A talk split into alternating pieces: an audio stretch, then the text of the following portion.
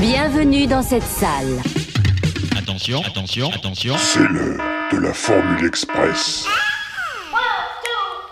Alors il va falloir faire vite. Vite, vite. Ça c'est Allons prêt, non prêt, non prêt, non plus vite Gamin Allez viens C'est pourri gamin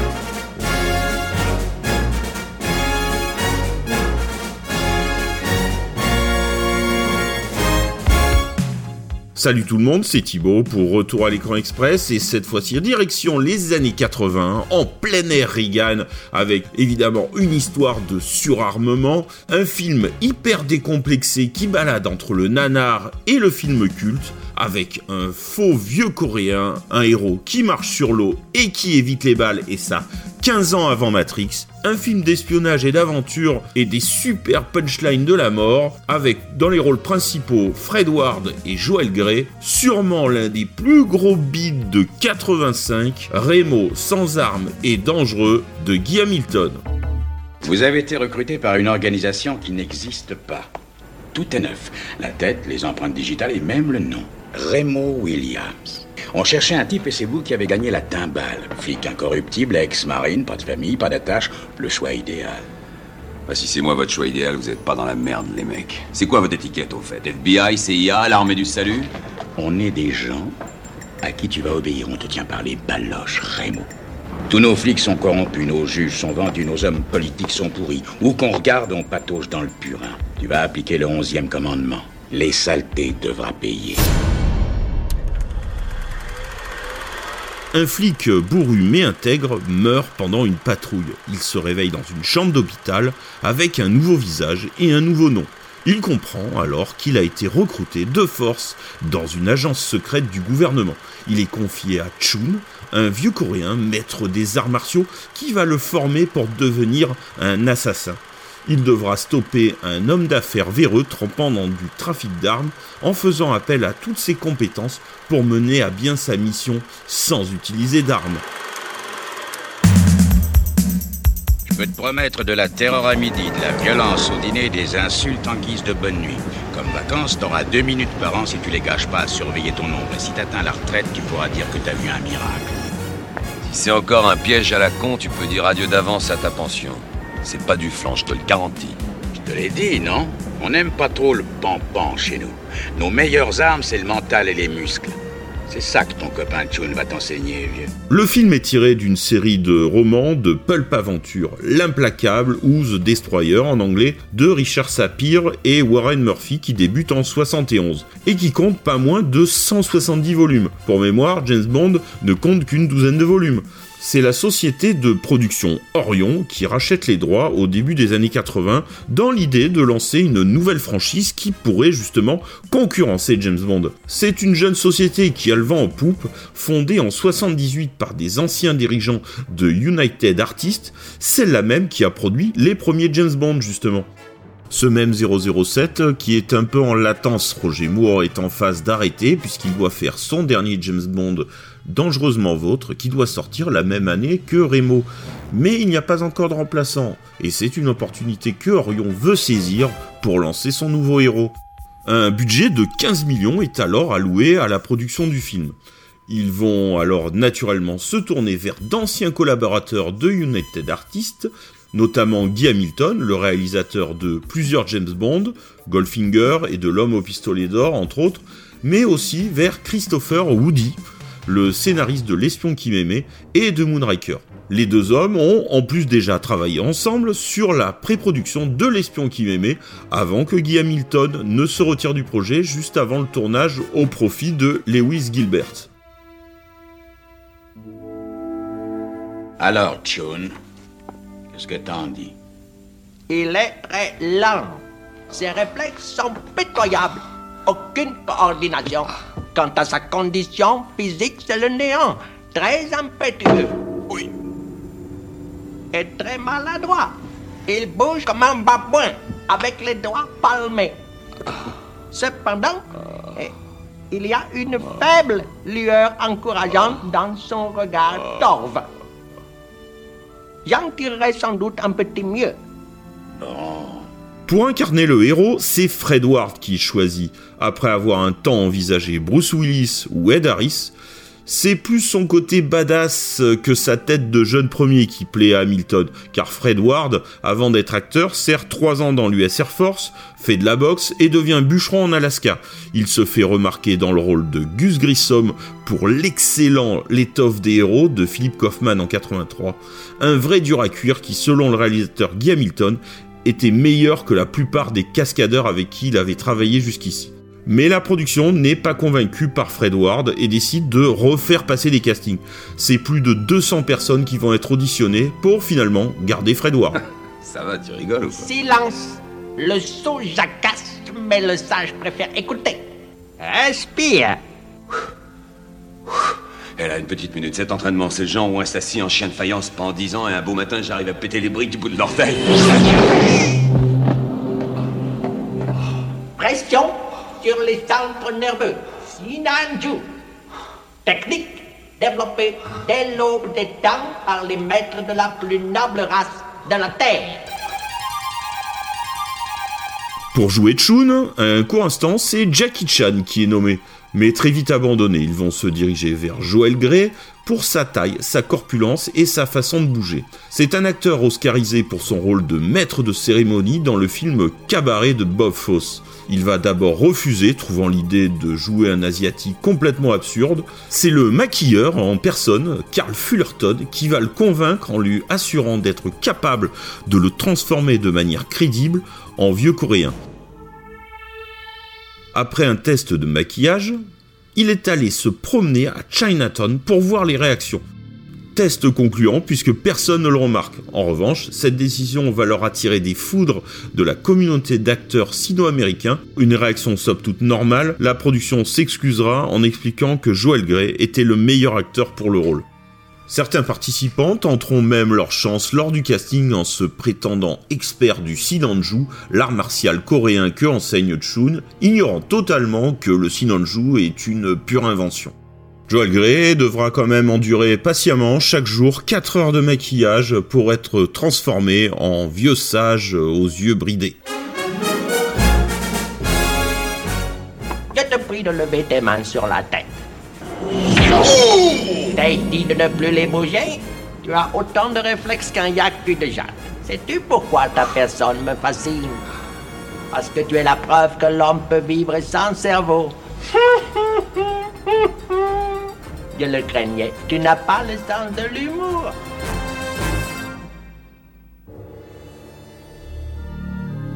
Quand le tournage débute, le 15 octobre 84, le budget est déjà passé de 15 millions à 35 millions. Tout se passe principalement en décor naturel à New York, dans divers quartiers. La scène de la Grande Roue est tournée dans un célèbre parc d'attractions américain, le parc de Coney Island, situé sur une longue bande de terre au large de la côte Est. En dessous de New York, c'est évidemment Fred Ward qui fait la quasi-totalité de ces cascades. La plupart des intérieurs sont tournés à Mexico, au studio de Iztapalapa, de vieux studios absolument pas insonorisés qui poseront de gros problèmes de tournage, notamment pour la fameuse euh, scène de la chambre à gaz, où des bruits extérieurs au platon viendront perturber la scène. La production, pour éviter les bruits du déjeuner, délocaliseront directement la cantine dans le décor de l'appartement de Grove avec la cheminée, le méchant du film. En février, c'est la fin du tournage et après de longues négociations, ils obtiennent enfin l'autorisation de tourner sur l'échafaudage qui entoure la statue de la liberté à ce moment-là. Une idée du scénariste de profiter des travaux de rénovation du monument. En revanche, ils sont interdiction de toucher à la statue. Un problème, puisque Remo est censé se battre sur la tête du monument. Une reproduction grandeur nature des épaules et de la tête et du bras est construite alors au Mexique pour 500 000 dollars. Les reshoots de la statue, quant à eux, ont lieu en mai, puis le film est enfin bouclé pour un total d'environ 40 millions de dollars. Mais que serait une nouvelle franchise sans musique iconique? Là encore, Orion dépense sans compter et fait appel à Greg Safan, l'auteur de la magnifique musique de Starfighter. Il s'inspire ici de musique traditionnelle coréenne avec des moments très électro, style Harold Faltenmeyer, et il crée pour Remo une énorme BO avec plus de 20 titres dont l'excellent thème principal.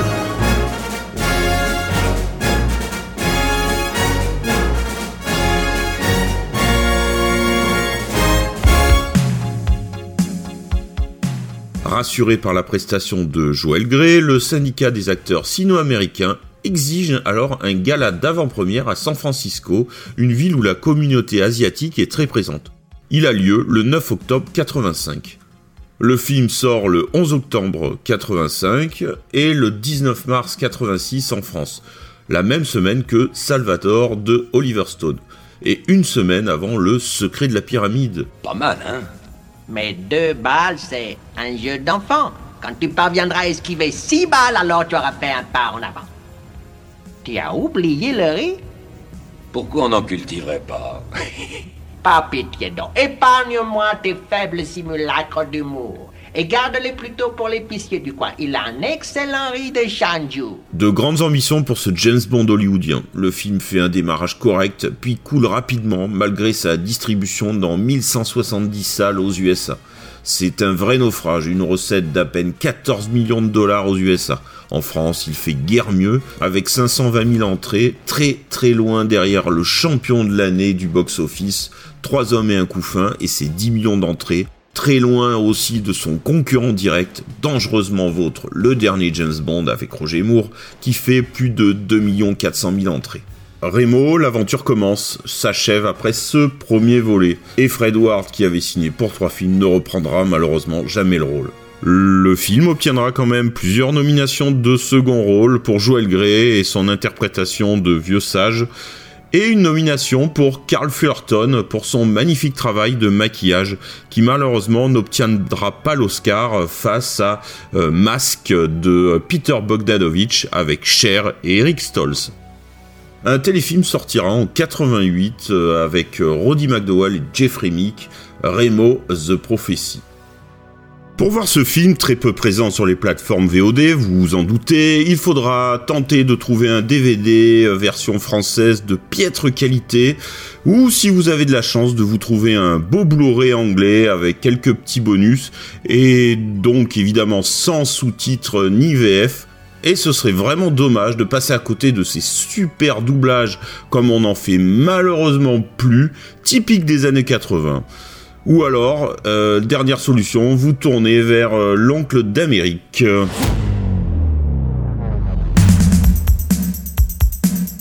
Et voilà, maintenant euh, je retrouve mes deux comparses, euh, Max. Salut Et Mick. Salut Et on va parler de Remo. Tous ensemble, il y aura du bien, il y aura du moins bien. mais je pense quand même que l'idée est un peu positive quand même un petit peu, mais bon, on va voir ça. Allez, euh, je sais pas qui c'est. euh, vous l'avez découvert comment vous? Alors moi je l'ai découvert sur Canal en août 88, parce qu'il était diffusé ce- cet été-là. Je connaissais pas ce film. Comme tu le dis euh, précédemment, en fait, c'est un film qui était un peu passé inaperçu, qui n'avait pas eu un grand succès en France, et je m'étais laissé embarquer dans ce film et que j'avais trouvé très sympa, un film d'aventure très rythmé, un peu un peu atypique justement, et on en reparlera justement de, du côté atypique de ce film, mais j'avais trouvé ça plutôt pas mal. Et je l'ai après je l'ai regardé régulièrement. Et puis petit à petit, c'est un film que j'ai moins regardé et c'est vrai que là, ça faisait quand même pas mal d'années que je l'avais pas vu et en le revoyant pour l'occasion, bah, je suis moins emballé qu'à l'époque Forcément. et j'expliquerai tout à l'heure pourquoi. Alors moi, je l'ai découvert en VHS, ça c'est sûr, euh, même en nouveauté VHS. Euh, j'avais adoré, franchement adoré à l'époque. Je l'ai revu sur Canal, j'avais dû l'enregistrer aussi, il me semble. Je l'ai vu plusieurs fois euh, durant les années 80 et au tout début des années 90. Et c'est pareil, je l'avais pas revu, je pense, depuis 30 ans. quoi. Je me souvenais un peu vaguement de l'histoire, mais euh, je sais que moi, à l'époque, ça m'avait vraiment euh, happé. Je trouvais ça euh, super cool, et le personnage, et le fait d'éviter les balles, les machins comme ça. Et il y a un côté très sympathique, assez, assez joyeux, qui m'avait vraiment plu. Mais aujourd'hui aussi, j'ai plutôt un, un ressenti positif aujourd'hui, mais malgré tout, il y a quand même pas mal de bémols qu'il va falloir euh, aussi euh, Eh oui. bah, dénoncer quoi. Ouais, ouais, ouais. ouais. Ouais, dénonçons. Allez, ah, dénonçons. Eh ben moi, comme toi, Mike, en VHS, euh, j'avais loué dans mon vidéoclub. C'est un film qui m'avait euh, bah, vraiment plu. Je sais pas si j'étais vraiment en période euh, kung fu, mais euh, c'était un film qui m'avait complètement rendu dingue sur le, le, le, le kung fu, quoi. Je, je dis putain, mais c'est le film de kung fu, quoi, presque. je sais pas, mais c'était fou, quoi. Le, le mec, il apprenait des trucs complètement dingues, à faire des, des, des choses folles. Bah, moi, j'avais avec ce, ce petit maître Jedi qui lui apprenait tout. Oh, c'était extraordinaire. Et puis les, les répliques euh, me faisaient euh, trop marrer. euh, je les avais appris par cœur. euh, Je les connais toujours par cœur d'ailleurs. Je l'ai vu je sais pas combien de fois. Alors le truc c'est que ce film, il y a une petite histoire euh, qui m'a suivi pendant plusieurs années avec ce film parce que je l'avais loué. J'avais vu le film et après il était passé sur la 5 et quand il est passé sur la 5 euh, j'ai dit mais c'est pas possible, il manque des scènes notamment la scène où il apprend à, à marcher sur des, euh, des euh, en équilibre euh, sur Ah des, ouais. des, pi- des piquets euh, comme ça il y avait deux trois- il y avait une ou deux scènes comme ça qui avaient disparu et, et donc que j'ai que j'ai retrouvé et j'ai été très heureux de retrouver un jour quand j'ai je suis tombé sur un DVD en promo pas cher euh, donc j'ai pu revoir ce, film et là je me suis rendu compte qu'il y avait encore des nouvelles scènes euh, avec des passages euh, ben, en anglais non, euh, non Mhm. doublés du coup dans cette version ça fait plaisir de le voir comme ça Bon, ben, on va partir un peu sur le film. Alors, bon, allez, allons-y. Lâchez-vous. Qu'est-ce qui va plus dans ce film On parlera de ce qui va bien après, comme ça les gens resteront Voilà. sur une bonne Une impression. note optimiste. Ouais, enfin c'est pas que ça va pas en fait, c'est que déjà il y a un mélange de genres et en même temps un déséquilibre. C'est-à-dire que d'un côté t'as un, un film initiatique et en parallèle donc t'as une intrigue politique et que autant le film initiatique est toujours sympa à suivre avec ses répliques comme tu disais et autant l'intrigue politique à côté qui euh, prend le dessus finalement à partir de la deuxième heure du film et à mon sens totalement inintéressante. Et moi en fait quelque part en le revoyant là ça m'a sorti enfin je petit à petit je suis sorti du film. Même s'il y a des scènes d'action qui sont vachement bien on en parlera notamment une scène sur les échafaudages dont tu parlais dans la première partie de la Statue de la Liberté. Mais voilà cette deuxième partie en fait je la trouve extrêmement faible un peu ringard voilà. Moi, en fait, c'est euh, le scénario. euh, Il y a hum, une simplicité dans le scénario, c'est-à-dire que globalement, aujourd'hui, si on faisait ce film-là, je pense qu'en fait, on ajouterait une dimension supplémentaire à Remo, parce qu'en fait, il a aucune attache euh, émotionnelle avec qui que ce soit, euh, à part Chun, mais je comprends pourquoi il est comme ça, parce que c'est comme ça qu'on le récupère et qu'on le caste finalement. Mais malgré tout, il lui manque un enjeu émotionnel à, surmonter dans le film. Je trouve que finalement, comme il est attaché à rien, il n'y a pas d'autre enjeu que de sauver euh, son maître à penser vers la fin. Mais il manquerait quelque chose qui ait une relation avec sa fille ou son fils ou, euh, ou euh, je sais pas avec quelqu'un de sa famille ou alors euh, une, une love interest ou un truc comme ça mais il manque quand même cette dimension là je trouve c'est un peu simple vis-à-vis de enfin quand on voit ça en 2020-22 C'est vachement bien ce que tu as dit, ouais. Je suis tout à fait d'accord. Non, non, c'est vrai. Après, faut pas oublier que c'était censé être un premier épisode, un, un épisode de présentation, d'installation d'un personnage. Euh, Il n'y a pas eu de suite, donc euh, après, voilà. Il y a peut-être ça à prendre en compte, mais c'est vrai que je suis assez d'accord. C'est l'histoire est très simpliste et comme je le disais, moi toute l'intrigue, euh, je la trouve absolument sans intérêt et, euh, et vue, revue et re-revue. Même avant, enfin, on avait vu des films un peu un peu mieux écrits, un peu mieux construits euh, sur la sur l'intrigue, on va dire euh, aventure. Mais voilà, faut remettre les. Je pense que de- en le remettant dans le contexte de Oui, oui, d'un premier volet, d'un supposé premier volet. Bon, voilà, ça. Je dis pas que ça ça excuse le- la faiblesse du scénario, mais bon, ça peut un peu l'expliquer, quoi. Ouais, il y avait, euh, il y avait quelque chose d'intéressant à la base, euh, euh, le, ce personnage qui, qui se bat sans armes contre euh, ce, ce riche industriel euh, qui fabrique donc euh, ce passage par exemple où il arrive dans l'usine où il y a ce, ce super satellite avec des lasers, des machins, des trucs comme ça. Donc on est vraiment dans l'opposition entre le gars qui, qui se bat avec ses Mhm. poings contre, contre la technologie Reagan, etc. Justement, je pense que c'est en partie ça qui explique l'échec du film aux États-Unis. À cette époque, quand même, les États-Unis sont fiers de leur, euh, de leur pays, de leur armée. Elle est plutôt pour l'armement contre l'ennemi russe de- pendant, cette, pendant cet apogée de la guerre froide. Et de voir un film qui va à contre-courant de ça, à contre-courant de cette idée, je suis pas sûr que ça passait bien auprès des Américains à l'époque. Voilà. Et puis ça va à contre-courant des films qui sortaient à l'époque. Ah ouais. Tu penses à l'Aube Rouge quand tu penses à Rambo 2, voilà, c'est des films pro-réganiens, anti-russes. Et puis il y a l'histoire aussi que c'était l'époque des gros flingues. Ouais. Les Stallone, les Schwarzenegger, au-delà des muscles, c'était aussi, euh, c'était aussi leur gun, quoi. Oui. Et là, tu vois un mec qui se bat uniquement avec ses poings, bah c'était pas super vendeur pour les, pour les ricains, quoi. Mais bon, je, je reviens là-dessus, le problème principal du film, c'est quand même la faiblesse de son scénar. plus que le scénar, en fait, c'est vraiment le méchant qui, qui Ouais, manque de profondeur et de et, et, et qui met et voilà, il, Remo, il aurait mérité un méchant à, à sa, à sa hauteur quoi. Là, là, il a juste une sorte de, Ouais, de mec ouais. qu'on voit euh, de temps en temps comme ça. Euh, c'est pas voilà, moi c'est c'est vraiment le, le truc dommage. Et comme tu dis Max oui c'est vrai que du coup tout ça en fait euh, vient euh, devient secondaire par rapport, enfin en tout cas pour moi, puisque en fait le, le- ce qui m'intéresse le plus, c'est toute cette relation avec Chun et cette formation d'assassin euh, qui est absolument extraordinaire et qui est une relation. Alors dans les livres apparemment, il y a vraiment une relation où ils peuvent pas se, se voir et à la fin l'autre il l'appelle euh, mon père ou euh, petit père ou des trucs comme ça. Donc Mhm. c'est assez touchant quand même de, de voir évoluer cette, cette relation. Ouais. Mais, mais c'est vrai que la, la, la scène de fin, moi j'adore la scène avec les, les chiens. euh, Faut expliquer ce que c'est. C'est, faut expliquer, c'est que Raymond. bah, dans la scène où justement où il voit le, le satellite, où il va voir le, le satellite justement dont je parlais il y a deux, deux minutes. Voilà, et comme c'est surprotégé, bah, il y, a des- il y a trois chiens et ils sont hyper intelligents, mais c'est, c'est vraiment c'est tordant. Quoi. Et les clébards, c'était quelle leçon tu? Ah Allez, moi le basket, mon dieu D'accord, ok, bon, très bien, tu m'as eu avec deux ou trois trucs bidons. Par contre, cette petite combine, euh, euh, pour éviter les balles, chapeau. Tu bouges comme une guenon enceinte. La nature des dialogues est tordante. On n'est pas très loin du rapport entre euh, euh, Daniel San et, euh, et Maître Miyagi. hein. On a vraiment un truc comme ça, quoi. Et euh, bon, sauf que voilà, Karate il- Kid, ouais. dans Karate Kid, on a vraiment un asiatique, mais Ah non, il paraît, non, non, c'est pas vrai, apparemment, c'était un maquillage aussi.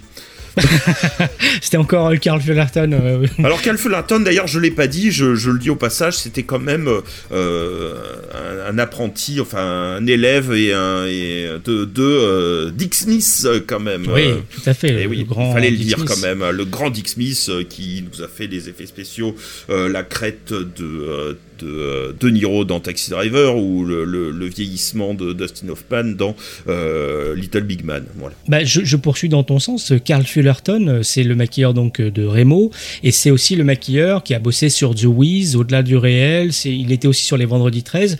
Il a travaillé sur Wolfen, un film que normalement nos auditeurs connaissent maintenant.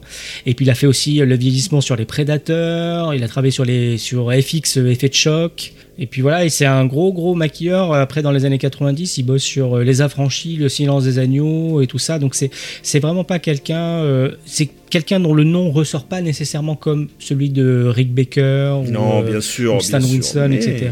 mais il n'a pas cette même. stature, mais Ouais. c'est quand même quelqu'un de très solide. Tout à fait, tout à fait. Après cette petite parenthèse geek, euh, moi je voulais, je, voulais, je voulais revenir un peu sur le doublage français en fait qui appuie finalement ce, ce... Le doublage français fait par hein, on le euh, hein, Par Yves Régnier. euh, commissaire Moulin. par commissaire Moulin. Enfin, c'est Fred Ward est doublé par Ah bah oui, et par vrai. Yves Régnier. Non, ce que j'ai, enfin voilà, on tombe un peu dans le doublage à la Michel Leb pour le rôle de Chun. Et euh, sachant qu'après, justement, dans les petits passages en VO qu'il y a dans le, qui n'ont pas été doublés, on voit quand même que le, le, le Joel Grey euh, ne pousse Ouais. pas justement dans la caricature asiatique dans son dans son phrasé. Et donc c'est c'est c'est dommage. Je trouve que la VF, euh, même si elle est euh, étant parlée dans la première partie, euh, c'est des VF à l'ancienne, tout ça comme on aime bien, mais celle-ci, moi, elle me dérange un peu. Et puis honnêtement, euh, c'est vrai qu'aussi, je vois toujours la gueule de quand Eh j'entends oui. euh, Fred Ward, enfin quand j'entends le, le doublage de Fred Ward, je vois toujours la gueule et ça me fait chier. Voilà. Ouais, mais quand même, les dialogues sont tordants, quoi. Pourquoi tout ce qu'on dans ce pays est assaisonné au monocidie, monosur, Monosodium glutamique, t'es même pas fichu de dire. Je sais dire crotte de lapin. Ça ne signifie pas que je dois en manger. Moi, je, je, je- ce film, je le, il, il me, là je, je m'éclate encore, mais c'est uniquement pour le, le, le côté body movie euh, entre ces deux personnages. Et, et surtout via l'apprentissage. C'est-à-dire que ce qui est intéressant, et on en avait parlé il y a longtemps euh, off, euh, off euh, au micro euh, ensemble, mais c'est que à cette époque-là, euh, dans les films, il y a souvent la notion d'apprentissage, c'est-à-dire euh, Ah ouais, c'est plus comme voilà, maintenant. tu vois, ouais. dans les Star Wars et tout ça, comme tu le disais très justement euh, il y a quelques temps, c'est que bah, aujourd'hui, bah, bah, les gens naissent Jedi, ils ont déjà des pouvoirs et tout ça, alors que Ils sont super cheatés, Voilà. ou ils ont une baguette, ils sont euh, fils de, de, de sorciers, donc ils sont super balèzes, et ils ont rien à faire, et tout leur, leur vient, leur on leur donne, voilà, alors que Non, là... alors là, c'est un véritable voilà, apprentissage, quoi. Et, ce que je voulais dire, c'est que moi, je trouve que les cascades sont, euh, quelques cascades sont vraiment incroyables. Justement, encore une fois, autour de la séquence autour de la Statue de la Liberté, euh, moi, je trouve qu'on y croit, on a peur, on a le vertige. Il y a des plans qui sont quand même assez hallucinants, quoi. C'est une notion qu'on vraiment ça fait un peu vieux con de dire ça, mais c'est vraiment une notion qu'on a perdue avec les CGI en fait. C'est que aujourd'hui, bah, plus rien ne nous fait peur. C'est tellement énorme. euh, voilà, Bruce Willis conduit un F-14, euh, machin. Enfin, on, on va tellement dans la surenchère que finalement, on n'a plus peur. Là, en fait, on a vraiment le vertige avec lui, euh, etc. Parce qu'on dit, waouh, la vache, ils ont fait ça pour de vrai. C'est quand même assez incroyable. Et c'est aussi le coordinateur des cascades, hein, qui est le réalisateur du seconde équipe du film, qui s'appelle Glenn Randall Jr., qui est un Et c'est un mec qui a bossé sur E.T., Indiana Jones 2, Le Diamant du Nil, L'aventure intérieure que nos auditeurs euh, connaissent bien aussi, La marque de Zorro, Terrain miné aussi, avec Steven Seagal. C'est quand même quelqu'un, voilà, euh, c'est du, du très très lourd, du très solide en termes de cascade.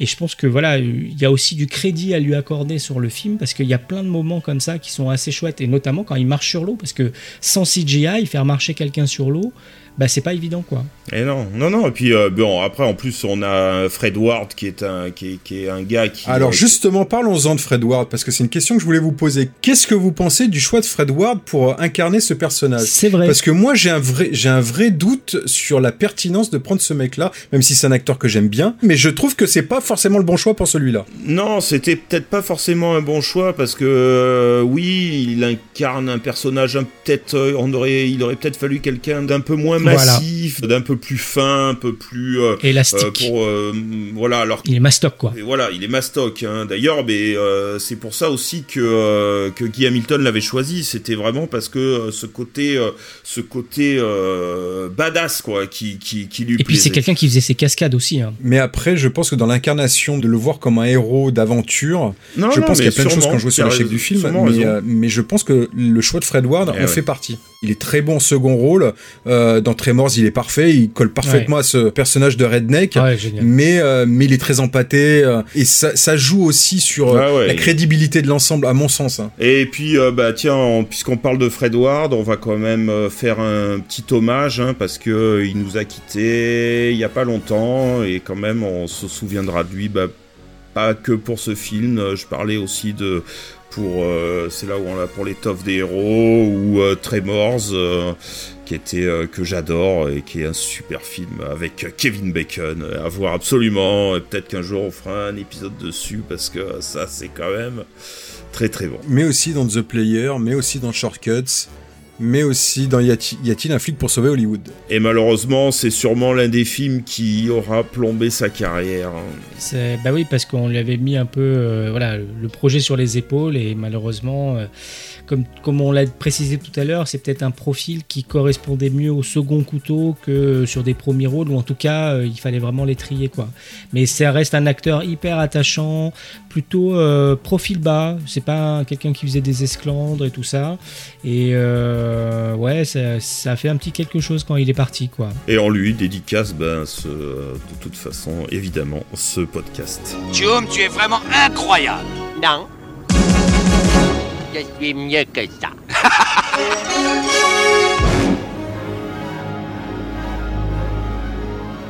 Après, Remo, ça a un petit côté aussi quand on regarde hors euh, cascade, tout ça, il y a un petit côté téléfilm quand même. Ah, c'est oui. très, euh, très, très Ouais, plan-plan. Ça me faisait penser un peu aux séries télé de l'époque. Moi, honnêtement, même si euh, avec tous les bémols de, que j'ai que j'ai déballé depuis le début de ce, de ce débat, euh, c'est pas un film du- euh, sur lequel je vais tirer à boulet rouge.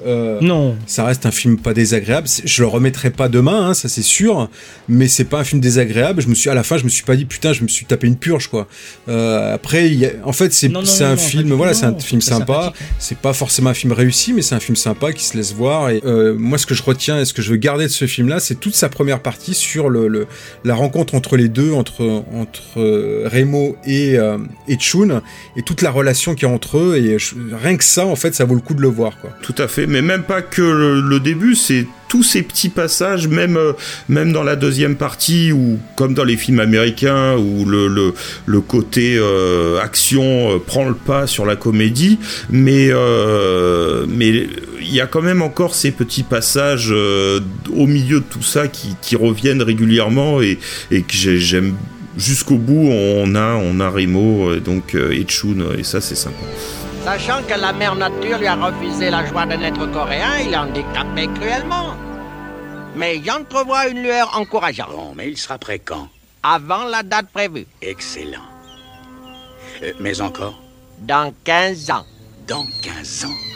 Si j'accélère les cours, 14 ans et demi. Euh, je crois qu'on a fait le tour. euh, c'était bien sympa. Je suis content d'avoir parlé de ce film que j'aime bien Ouais, quand même, aussi, hein, ouais, toujours. ouais. Et voilà, c'était c'est quand même toujours un peu toujours assez que je trouve quand même toujours assez drôle. Voilà, on va passer sur le côté action, mais le côté euh, comédie est quand même Ouais, toujours. très réussi et Voilà, bah merci à nous avoir écoutés, merci à tous, merci à Mike, Merci. merci Max, Et merci à toi. et puis bah on se retrouve très bientôt. Et puis bah, vous pouvez toujours trouver, euh, retrouver nos podcasts hein, sur toutes les bonnes chaînes habituelles. Allez, Salut. ciao ciao.